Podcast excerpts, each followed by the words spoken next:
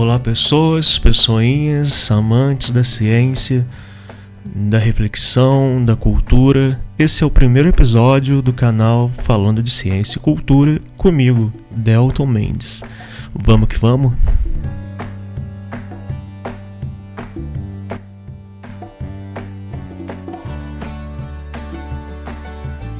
É, primeiramente, eu acho que é importante é, agradecer pela presença de vocês, né? A todos que estão acompanhando é, esse primeiro episódio. É, esse canal de podcast eu criei a partir da solicitação é, do pedido de muitas pessoas, né? Pedidos esses que vêm vindo, é, que têm acontecido principalmente nos últimos três anos, é, vários participantes de cursos, vivências de divulgação científica que eu faço é, têm pedido para que eu criasse uh, alguma mídia na qual eu pudesse é, difundir os saberes, os conhecimentos científicos que eu divulgo nessas ações. Então, é, esse canal é resultado disso tudo. Se não fossem as pessoas que me pedem, que mandam mensagens, eu certamente não teria tido essa iniciativa. Esse canal ele não tem é, grandes pretensões né, de público, embora, claro, seria maravilhoso que mais e mais pessoas tivessem acesso mas é principalmente mesmo uma forma das pessoas com as quais eu tenho contato nas minhas ações como divulgador de ciência, que essas pessoas tenham acesso a um canal, a uma mídia que elas possam conseguir acessar com facilidade, é, divulgar para pessoas queridas e assim a gente lutar, né, contra esse universo tão grande de fake news, de pseudociências do obscurantismo que tem é, crescido tanto no Brasil e por que não dizer no mundo, né, nesses últimos anos. É, dito isso, acho interessante também me apresentar. É, meu nome é Delton Mendes Francelino. O pessoal me conhece mais como Delton Mendes. É, sou graduado em Ciências Biológicas, é, também em Letras Uh, tenho mestrado em Linguística pela UFSJ, outro mestrado também pela UFSJ em Artes, Urbanidades e Sustentabilidade e atualmente estou no doutorado na UFMG. É, também atuo na, com docência no IFE, no Instituto Federal, na graduação em Ciências Biológicas, principalmente né, Ciências Biológicas. E lá eu também coordeno aqui em Barbacena o Centro de Estudos em Ecologia Urbana. É um centro de estudos é, interdisciplinar, né? no qual a gente trabalha com pesquisas voltadas para ecologia, mas sempre com perspectivas uh, urbanas, sociais, enfim. E além disso, eu sou diretor do Instituto Curupira, uma instituição que eu fundei em 2012 e que atualmente tem núcleos também, além de Barbacena, em algumas outras cidades, né, aqui no Brasil e nos Estados Unidos. E quem tiver interesse, eu escrevi alguns livros, é, inclusive aqui na descrição do canal tem o link para baixar gratuitamente o meu segundo livro, O Infinitas Estações, o livro manifesto pela mudança do homem e pelo Respirar da Natureza. É um livro com uma linguagem um pouco mais poética, mas é, eu acho interessante se vocês quiserem conhecer melhor o meu trabalho, né? Bom, uh, dito isso, dito tudo isso, uh, acho que podemos ir para o primeiro tema do nosso canal, uh, o primeiro episódio, e vamos que vamos então. O primeiro tema, desse episódio, na verdade o primeiro episódio, tem como tema a questão, questões relacionadas à humanidade, natureza e crise climática, né? Por que, que ainda dissociamos tanto, por exemplo, a natureza da humanidade? Ou então, por que, que nós não que a humanidade não se compreende, grande parte né, das pessoas ainda não se compreende como parte da natureza, né? Compreende a natureza como algo externo, algo muito distante, é algo no estilo Globo Repórter, aquela coisa de somente planta, passarinho, unidade de conservação, parques, mas dissocia si mesmo desse conjunto que nós vamos caracterizar como natureza. Então, refletir sobre tudo isso é muito importante porque, enquanto nós, como uh, espécie, enquanto sociedade, continuarmos a não nos compreender como parte de um planeta, como parte de um ecossistema, como parte de um bioma, como parte de um conjunto imenso, né? um conjunto do qual no qual temos milhões e milhões de espécies, que é a vida na Terra, enquanto nós continuarmos acreditando e perpetuando discursos que mostrem, que evidenciem que somos mais importantes do que toda essa variedade de seres vivos, por exemplo, uh, enquanto continuarmos a fazer isso, certamente estaremos muito, mas muito distantes ainda do que nós vamos chamar de sustentabilidade, né? Sustentabilidade é um termo que tem sido muito esvaziado, né? Nesses últimos, nessas últimas décadas, quando a gente fala é, esvaziado, nós queremos dizer que tem sido usado de forma muito despretensiosa, de forma muito banal, e acaba que a palavra meio que perde seu sentido, porque as ações não necessariamente remetem à essência do que a palavra é, quer dizer. Então, uh, mas o fato é que buscar a sustentabilidade significa buscar um equilíbrio entre o desenvolvimento econômico, desenvolvimento ambiental, a preservação, a conservação ambientais, a conservação da natureza e sem deixar de levar em conta as questões sociais.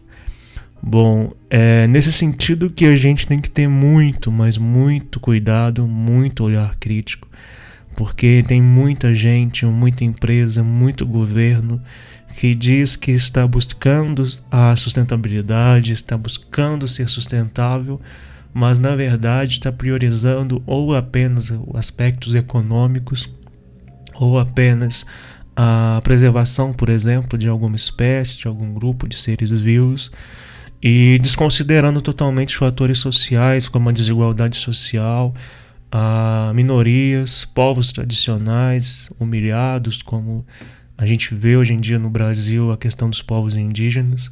Então vejam bem que a sustentabilidade ela é uma discussão muito ampla e que precisa necessariamente envolver economia, ambiente sociedade. Não pode priorizar um ou outro, todos os três têm que caminhar juntos numa, numa perspectiva quase simbiótica, por que não dizer né, simbiótica? Uh, então, isso tudo é muito importante para a gente compreender o que nós estamos é, fazendo como espécie aqui no planeta Terra, o que nós estamos fazendo como pessoas que fazem parte de uma sociedade humana, o que temos feito uns com os outros, né? Como ainda hoje, no pleno século XXI, nós temos pessoas passando fome, muita gente passando fome, literalmente, em várias partes do planeta, e em contrapartida, uma quantidade exorbitantemente pequena de pessoas muito ricas. Né? Como que muita gente tem muito pouco e tão pouca gente tem muito. Então essa desigualdade social, essa má distribuição de renda, elas têm que ser levadas em consideração quando a gente pensa nas nossas relações é, intraespecíficas, as nossas relações como espécie e nas nossas relações interespecíficas, quando nós consideramos outras espécies, outros seres vivos, e é a partir daí esse conjunto muito maior, né, que podemos chamar de planeta Terra, né? Então, é, hoje eu também queria é, considerar algumas coisas interessantes, queria passar para vocês alguns aspectos interessantes para lançar uma reflexão, algumas reflexões, na verdade. Uh, vejam bem, nos cursos de divulgação de ciência, eu tenho dito várias vezes que nós, é, humanidade, nós somos uma das espécies pertencentes ao grande grupo dos mamíferos, né? Uh, o grupo dos mamíferos é considerado uma classe dentro da biologia. Temos outras classes, né? Uh, além dos mamíferos. Mas é, é interessante a gente pensar que, digamos, a era dos mamíferos, quando nós começamos como grupo de seres vivos, não como humanidade, há cerca de 65 milhões de anos atrás, a ter melhores condições de sobrevivermos diante do caos provocado, do cataclismo provocado pela queda do meteorito, né? Ah, na região do México, do atual México, o que dizimou os dinossauros, por exemplo, mas também várias outras espécies de seres vivos, é interessante pensar nessa perspectiva de que a partir daí, a partir do problema ambiental, ecológico, ecossistêmico global provocado por essa pela queda desse dessa enorme pedra, a partir daí uma série de fatores começaram a propiciar condições em longo espaço de tempo, a longo prazo, para que mamíferos que antes eram muito pequenos e tinham que fugir constantemente de grandes predadores, dinossauros, a partir daí, com a extinção desses grandes répteis, começaram a ter condições de evoluir. E então, depois de milhões e milhões de anos, darem origem a nós, né, que somos praticamente a última etapa aí é, a etapa mais recente da evolução do grupo dos mamíferos. É, o que isso significa dizer? A humanidade tem algo em torno né, de 200, 300 mil anos, segundo pesquisas mais recentes. Então nós, como espécie, nós não, nós somos muito mais, muito novos, digamos, uh, no planeta Terra. Eu disse para vocês que há 65 milhões de anos, um meteorito de cerca de 10 quilômetros de comprimento né, caiu no planeta, uh, dizimando grande parte da vida na Terra. E vejam que coisa interessante é que se não fosse esse fato cataclísmico, nós não estaríamos aqui hoje. E há pouco tempo, cerca de dois anos, descobriu-se né, fósseis na verdade um fóssil, chamou-se de Homem de Redel Ihu, no Marrocos, uh, que tem sido datado aí em torno de 400 mil anos e que alguns pesquisadores estão chamando de de indivíduo, né, de um indivíduo da espécie humana. Por muito tempo acreditou-se que a humanidade teria surgido, que a espécie Sapiens sapiens, que nós somos, teria surgido na Etiópia há cerca de 200 mil só que agora, com essa descoberta mais recente, a gente está começando a poder ampliar a ideia de que, ah, na verdade, a humanidade pode ter entre 400 mil e alguns pesquisadores estão arriscando dizer que a humanidade pode ter 450 mil, caindo um pouco, talvez, para 500 mil anos. De qualquer forma, ah, em termos paleontológicos, arqueológicos e, e, mesmo em relação à história da Terra, né, o nosso planeta tem 4,5 bilhões de anos, 500 mil, 400 mil, 200 mil é praticamente nada, né? Então vejam que a vida ela tem 3,5 bilhões de anos. Nós sabemos que a vida na Terra ela existe algo em torno de 3,5, 3,7 uh, bilhões de anos. A humanidade vem surgir né, a partir do processo, de processos evolutivos complexos nos últimos praticamente 400, arredondando mediocremente aí 300 mil anos. Então vejam que a humanidade, Homo sapiens sapiens, está aqui no planeta há muito pouco tempo. E o mais assustador de tudo isso é perceber que dentre esse curto tempo, nesse curto tempo de 300 mil anos aproximadamente, só nos últimos 200 anos, a partir principalmente da Revolução Industrial, é que nós, na verdade, começamos a crescer muito mais exponencialmente em quantidade de indivíduos. Uh, e além disso, é a partir daí que começamos a usar de forma mais profunda recursos naturais em larga escala também. Então, a Revolução Industrial é um marco histórico importante para nós nas ciências ambientais, também por conta desse fator, né? Porque a partir dela a humanidade começa a crescer muito mais, as cidades começam a se transformar, algumas delas em grandes polos industriais pelo mundo. Uh, nós vamos ter diversos tipos de desenvolvimento econômico, principalmente, por exemplo, aquele baseado no que hoje uh, a gente vai chamar de capitalismo moderno. Hum, então, é, a gente precisa ter esse olhar crítico de que, na verdade, desses 300, 400 mil anos que a humanidade existe na Terra, somente nos últimos 200 anos é que nós realmente temos trago, uh, temos provocado, na verdade, cataclismos importantes em termos de uso de recursos naturais de forma inconsequente. Uh, então esse debate sobre como que a humanidade uh, se relaciona com a natureza e como na verdade nós ainda grande parte da sociedade dissocia essa ideia de natureza da ideia de pessoa, da ideia de ser humano, essa discussão ela precisa envolver essas reflexões.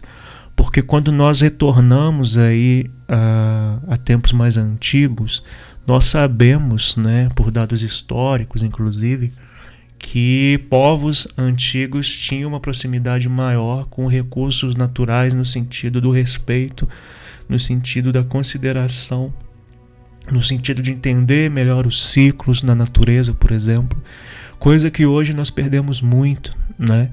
É, eu sempre digo uma coisa que é até assustadora.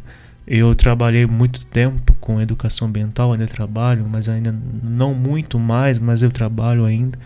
Mas é assustador perceber como crianças é, e até mesmo adolescentes de classe média alta, por exemplo, em cidades de São Paulo, como que essas crianças elas não têm noção às vezes de que o leite de caixinha, de que o leite vem de um ser vivo, vem de uma vaca, né? Uh, muitos deles, né, em pesquisas que a gente fez, uh, acreditam que o leite é como se fosse suco, por mais que tenha o desenho de uma vaca na, na garrafinha, na, no saquinho, enfim, na caixa eles não associam que, a, que aquilo, aquilo que eles estão bebendo vem de um ser vivo. E por aí, muito mais coisas, né? A gente tem também crianças que nunca viram, nunca tiraram uma fruta da árvore, nunca não sabem que a mexerica que vem toda partidinha na, no pacotinho do mercado, ela é uma fruta que vem de uma árvore. Crianças que nunca viram um, um rio, nunca tocaram na água pura uh, de um afluente, de um rio. Então, é, para nós que eu particularmente sou do interior de Minas, nós somos familiarizados com tudo isso. E nós esquecemos, não, não consideramos, na verdade, que podem existir pessoas atualmente que nunca tiveram contato mais profundo com seres vivos, por exemplo, que não são domesticados, como cachorros e gatos. Então isso alavanca essa discussão né, sobre, afinal de contas, o que é natureza. Porque a, até, que, até que ponto a natureza é ou não é só uma ideia, por exemplo. Né? Uh, existem teóricos que vão dizer que, é, que natureza é uma ideia, que na verdade é uma ideia que vem muito forte aí nos últimos 500 anos, e uma ideia que mostra que a humanidade é central, a humanidade tem uma importância maior uma ideia antro, antropocêntrica que vai literalmente prejudicar muito em diversos processos aí, dos quais nós lutamos hoje em dia, por exemplo, na conservação uh, de espécies, na conservação da natureza em geral. Então, é, isso tudo tem que ser abordado e precisamos entender melhor isso para poder, podermos pensar é, em estratégias de mudança de comportamento.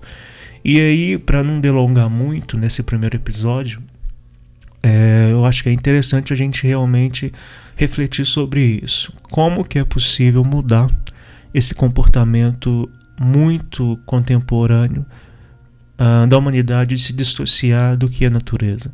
Não existe essa dissociação, não deveria existir. Nós somos uma espécie primata, nós somos uma espécie de mamífero, nós somos uma espécie dentre milhões de espécies de seres vivos.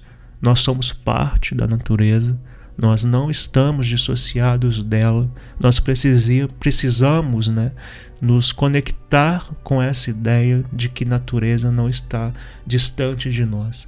E de certa forma, por que não dizer que precisamos nos conectar novamente da natureza natural mesmo, do perfil natural do que nós consideramos natureza? Uh, então, nesse contexto, afinal de contas, o que, que seria a vida? Né? Se a gente para para pensar é, no que é natureza, nós não estamos considerando apenas o que é vida. Mas quando nós consideramos natureza e entendemos a dinâmica da vida na Terra, ou seja, as forças que atuam né, para que a vida na Terra exista e se mantenha. E quando eu digo forças, eu não estou dizendo de forças sobrenaturais, forças espirituais, estou dizendo de forças mesmo do próprio planeta, né? Como, por exemplo, os diversos aspectos relacionados à atmosfera, os diversos aspectos relacionados aos oceanos, aos ecossistemas, como que essas forças atuam no sentido de manter a biodiversidade e como que a biodiversidade também ajuda a manter esses ecossistemas, como que uma coisa não se dissocia da outra. Isso tudo é, pessoal, é de uma importância enorme e a gente precisa entender isso. Então, no sentido de a gente conseguir pensar em estratégias, por exemplo, de sensibilização e de alfabetização científica, que é uma alfabetização em que nós vamos incentivar, estimular as pessoas a terem um olhar crítico sobre o mundo, é muito importante que a gente considere uh, entender melhor essa dinâmica da vida na Terra. Inclusive, aqui no canal eu vou abordar esses temas, esses assuntos, na verdade, algumas outras vezes. Eu espero trazer mais uh, alguns dados, algumas informações e algumas reflexões sobre isso, mas mais a longo prazo, para que nós possamos é, discutir e entender melhor esses diversos processos. É, bom, para terminar então, é, a gente tem passado por diversos problemas ambientais no mundo inteiro é, não conseguiria, eu não conseguiria falar deles num episódio só, até porque eu não pretendo me alongar muito nos episódios, mas é, eu acho muito importante que nós discutamos um pouco a crise climática, né, que é um assunto muito contemporâneo e que infelizmente uh, não tem encontrado muito espaço para debate na sociedade. Uh, a primeira grande, eu, eu acho que o primeiro grande problema nessa discussão da crise climática é a dificuldade que as pessoas em geral têm em conseguir é, projetar uma compreensão global. O que, que significa isso? Localmente, a gente consegue entender a temperatura da atmosfera na nossa cidade, as variações de chuva, a gente consegue é, entender como que os, as estações do ano, por exemplo, se manifestam aqui na nossa cidade, na nossa região, até mesmo no nosso país. Mas as pessoas em geral têm muita dificuldade de projetar o planeta inteiro e entender que o planeta inteiro interfere sim no nosso nível local, justamente porque, obviamente, nós estamos dentro desse planeta. Então a crise climática ela tem dois fatores relevantes que eu acho que merecem, uh, tem dois fatores para discussão relevantes que nós precisamos considerar. O primeiro deles é o evento em si, o acontecimento em si. O planeta realmente está tendo uma média de aquecimento maior do que deveria ter, ao que tudo indica, ao que as pesquisas mostram. E nesse contexto é importante demais a gente entender que o aquecimento global é um processo natural o efeito estufa é um processo natural, né? Uh, o aquecimento global, sem aquecimento global, ou seja, sem a temperatura que o nosso, a nossa estrela mãe, que o Sol oferece, né, e que fica de certa forma um pouco aprisionada na Terra por causa da nossa, por causa da nossa litosfera e por causa também da composição da nossa atmosfera, sem esse aquecimento, a Terra seria literalmente uma grande bola de gelo. Então, aquecimento global num nível equilibrado é importante, sem ele a gente não existiria. O, uh, o gás carbônico, por exemplo, numa concentração equilibrada também é importante, sem ele a gente não existiria. E o efeito estufa, que é esse fato né, dessa temperatura oferecida pela nossa estrela, pelo Sol, ficar acumulado um pouco aqui na Terra, isso também é muito importante. O problema é que nós estamos potencializando esses processos relacionados ao efeito estufa. Né? A emissão de gases poluentes, a emissão de uh, gases baseados em combustíveis fósseis, essa emissão exacerbada tem aumentado sim a quantidade de carbono na atmosfera. E somado a isso, as pesquisas já mostram que também a emissão de metano por ruminantes né, já, já não é mais uma ironia, já não é mais equivocado dizer que o arroto de boi e vaca tem sido sim um prejudicial é, um potencializador uh, do processo de efeito estufa. Então, o Brasil, por exemplo, a gente chegou num dado alarmante de que nós temos mais cabeças de bois do que pessoas. Uma quantidade de veículos tem crescido cada vez mais, né? deu uma estagnada, se eu não me engano, mas também tem mantido um, um crescente. Como que a gente pode conseguir diminuir a emissão de CO2 de, ou então metano, CH4, mas como que a gente pode minimizar né, essa emissão de gases poluentes na atmosfera se nós continuamos uh, crescendo e aumentando os fatores que exatamente os liberam, os, os, os, uh, os fatores literalmente né, que vão provocar a essa alta emissão de gases poluentes. Então nós precisamos considerar tudo isso e por isso que eu considero esse o primeiro aspecto relevante.